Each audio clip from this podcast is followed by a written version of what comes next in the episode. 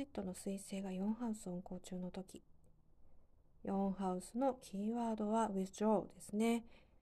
彗星ですから、まあ、withdraw というのは撤退ですからね。知的な撤退日本語だと意味不明ですけれどこれは過去に、えー、物事がこう修練されていく。えつまり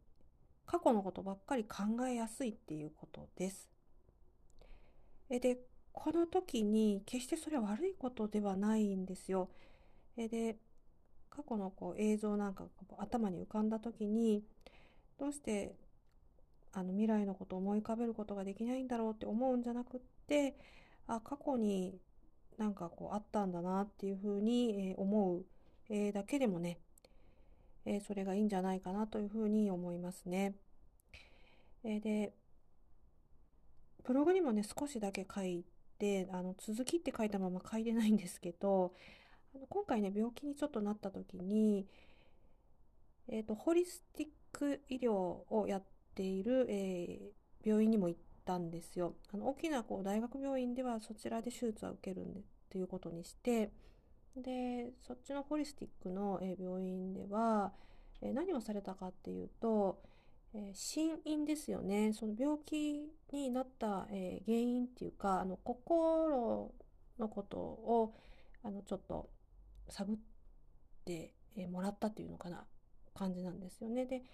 あの私はあの別に精神疾患とかあのかかったことないですし今もかかってないんですけれどその死因を探っていくっていうのがえらくねあの当たった当たったという言い方あれなんですけど、まあ、その通りだったんですよねですからあんまりその過去の、えー、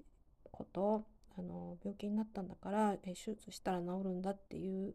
えー、ふうに考えるんじゃなくって、えー、そそこをこうしっかり見ないとまた同じ病気にもなりますよっていうことはねはっきり言われましたね。ですから水星4ハウスっていうのは、まあ、ちょっと私の今例出しちゃって恐縮なんですけど決してネガティブに考えるんじゃなくて人間やっぱり忙しいので日々毎日のことをこなすのに精一杯だったりするんですけれど、まあ、その病気であるとかそういった時にその過去のことをこう振り返る機会を与えられるあるいは病気しなくても水星4ハウスにあればその自分のこう今までの出来事を振り返るいいチャンスなんじゃないかなというふうに思いますね。かなりねあの深い、えー、ところに来ますよね話がね。まあ、ポッドキャストではね実はもっとね深掘りしてねお話ししていきたいなというふうに思っていますしあの先生術、まあ、西洋も東洋もそうなんですけどえっ、ー、とそうだな先生に、えー、例えばついて、えー、習うっていうことを、え私も、えしてきているんですけれど、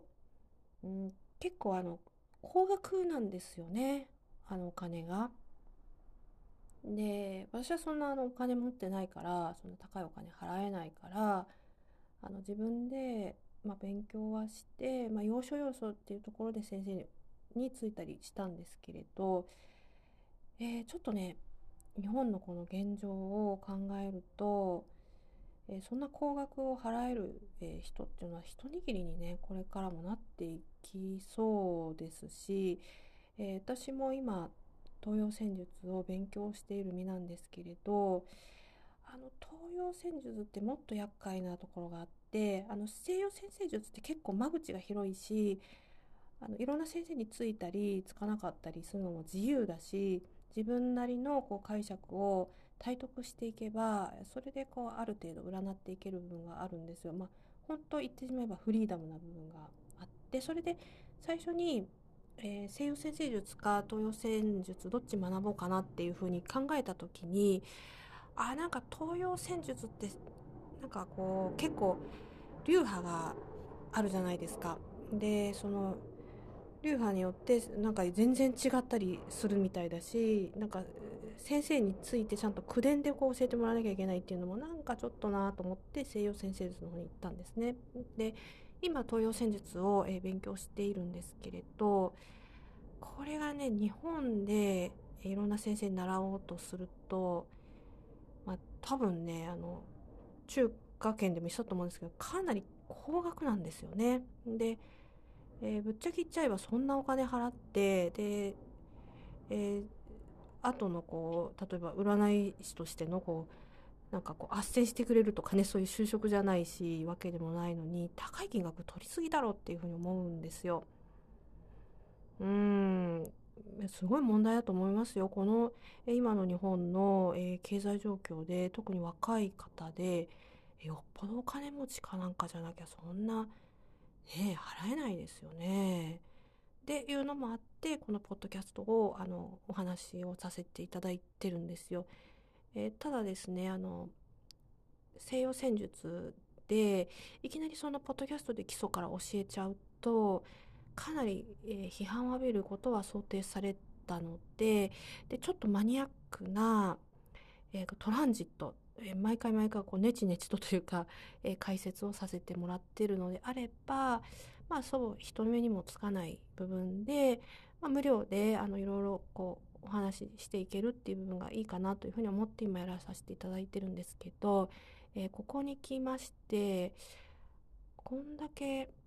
ねあの不況がえらいことになっているじゃないですか日本も。でそうするともうちょっとこう踏み込んだところまでポッドキャストで、えしっかりねあの無料の範囲であの教えできるんじゃないかなというふうに思ってるんですね。でただね今後もあのあんま宣伝するつもりは全然ないので、まあ、聞いてくださった方だけはラッキーであのお金そんな高額払わなくても無料である程度まで占えるっていうところまでは、え少しお話をねしていけたらいいかなというふうに思います。えー、皆さんもねちょっとおかしいと思いませんかね？そのいろんなこう学んで勉強するっていうことはいいですけどそんなお金払える人っていうのはね今の世の中そういないと思います。特に若者ですね。でそれと,、えーと、もう一つ重要なことがあって、えーまあ、東洋戦術にしても西洋戦術にしてもえー、そうだな。あのいわゆる陰謀論でいうところの支配者層。これいるか全然わかんないですよね。あの私もいるそんな庶民で会ったこともないしいるかいないかもわかんないですけど、えー、ですけどまあいるとすれば必ずむちゃくちゃ使ってきてるっていうのは、えー、わかるんですよね。うん、まあリベラルアーツ相当あの貴族の人たちもねあの500年ぐらい前から学んでますしうんまあねあの古代から使っていると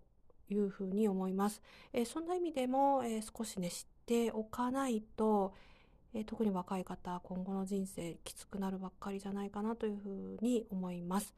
えもしねよろしければ、え今後もねあの引き続き聞いていただけると嬉しいですし